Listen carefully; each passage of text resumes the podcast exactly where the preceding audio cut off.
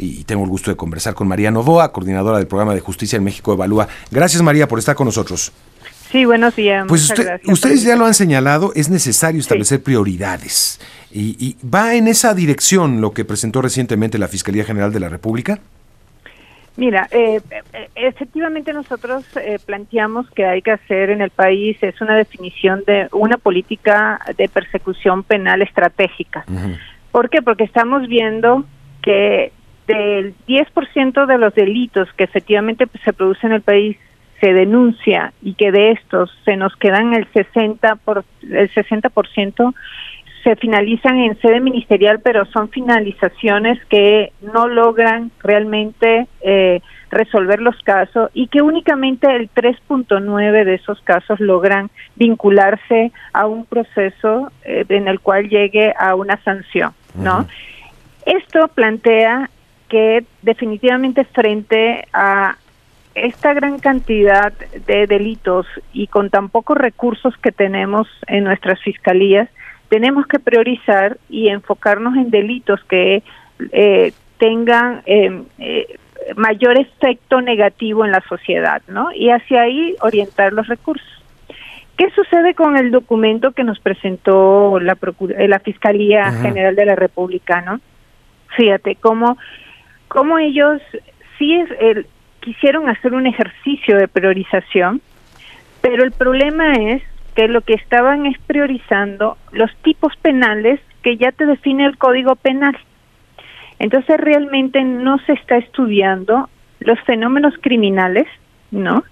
Para lograr hacer eh, eh, con precisión esta política de priorización. No necesariamente como esté tipificado un delito en el Código Penal, nos está definiendo el fenómeno criminal porque además el fenómeno criminal está evolucionando, se está complejizando y tiene otros efectos eh, que habría que medir tasas de criminalidad, cómo logramos definir eh, todo lo que sería eh, estas estructuras criminales y los mercados ilícitos que están a la par de ellos, ¿no? Entonces, es ahí donde vemos que, aunque es un buen esfuerzo, no, eh, un primer esfuerzo que yo creo que en ese sentido yo lo aplaudiría por lo siguiente, porque está muy desconectado lo que está planteado en el plan, en este plan de persecución penal que, que presentaron, versus lo que ha eh, en su discurso señalado el fiscal general de la República, inclusive con estas supuestas iniciativas de reforma del sistema penal acusatorio que están pretendiendo. ¿no? Hay desconexión. Eh, falta especific eh, especificar esos delitos, falta crear nuevos tipos de delitos penales, no. No, no, es estudiar el fenómeno y a partir de ahí decir cuáles son mis recursos de investigación criminal para ir sobre ellos.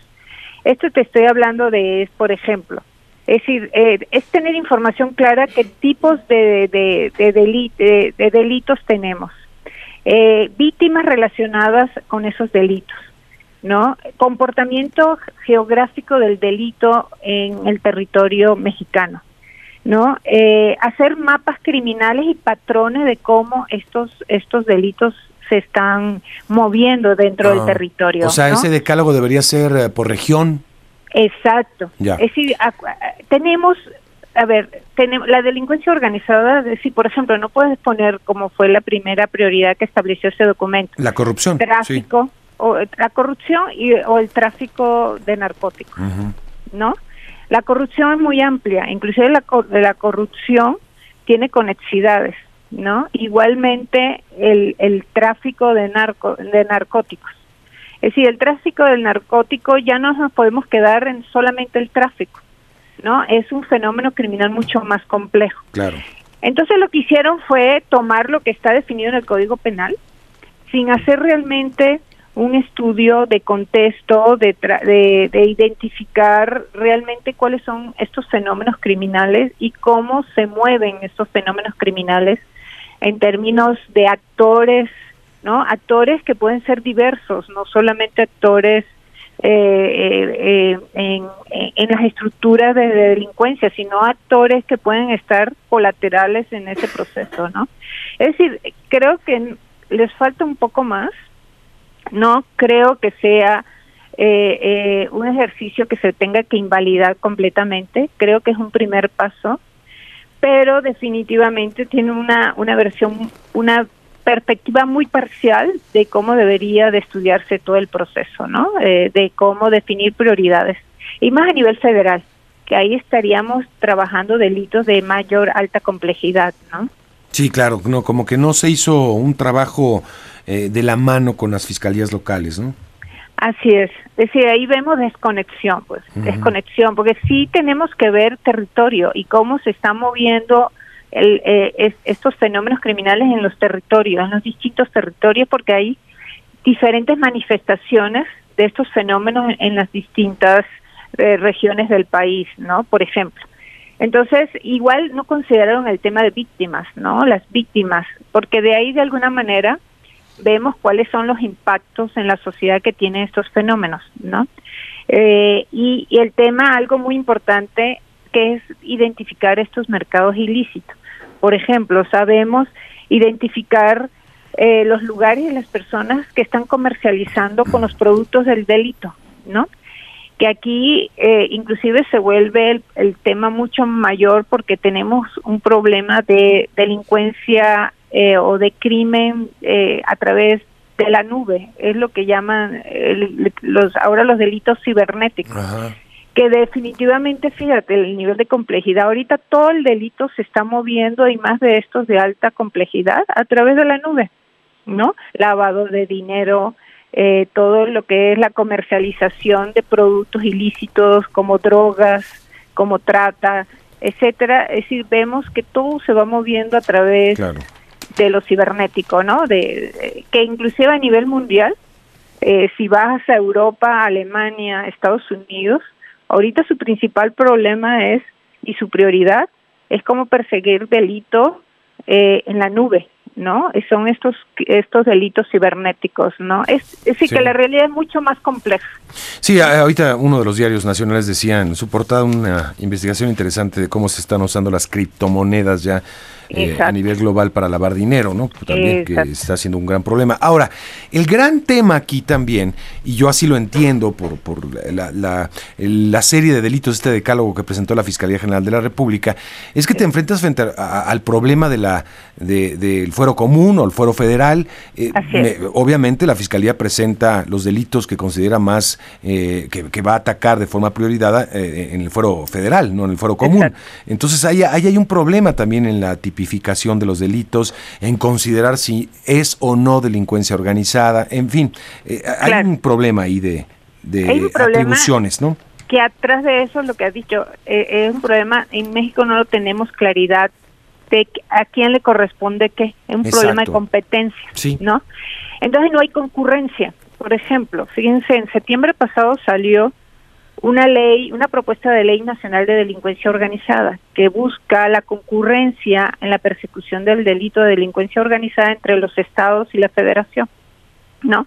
Eso, por ejemplo, ya no salió en este último paquete filtrado, pero yo creo que ahí es donde está el problema. Es decir, el problema que tenemos en el país es cómo lograr establecer claramente las competencias, porque lo que vemos es que la Fiscalía General de la República lo que persigue son delitos comunes eh, de, competencia federal, pero es delincuencia común. Entonces, por ejemplo, eh, narcotráfico, pero es el narcotráfico empieza a partir de 5 kilos. ¿no? Entonces, la mayoría de los casos que persigue ni siquiera lo puedes vincular como calificar como delincuencia organizada. secuestro, tienes un gran problema con el secuestro. Totalmente.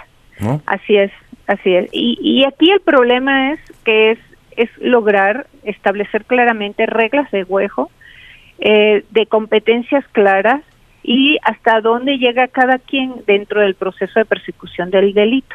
Y de alguna manera sí sabemos que hay muchos eh, fenómenos criminales de delincuencia organizada que están en conexión con algunos eh, delitos del fuero común, ¿no? Pero ahí es donde es lo que le está pasando a las fiscalías locales. Por ejemplo, investigan un, homicidio. Llegan al punto de que el homicidio está relacionado a delincuencia organizada. Entonces llama a la Fiscalía General y le dice, oye, llegué, me topé con delincuencia organizada, ¿qué hago? Le dice la fiscalía, resuelve tu tema del, del homicidio, llega hasta lo del homicidio, pero no entres. Pero tampoco la Fiscalía General asume el control de ese proceso. ¿No? Entonces ahí es donde viene la percepción de impunidad que tenemos tan fuerte.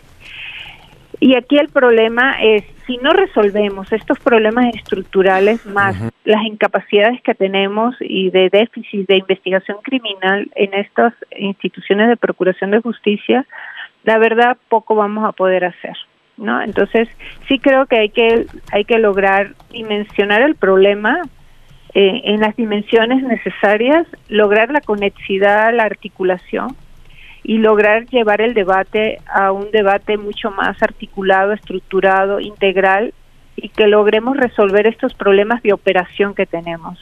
Pues María, te agradezco mucho por estar aquí con nosotros aquí en Enfoque Noticias. Vale, muchísimas gracias. Gracias María Novoa, coordinadora del programa de justicia en México. Evalúa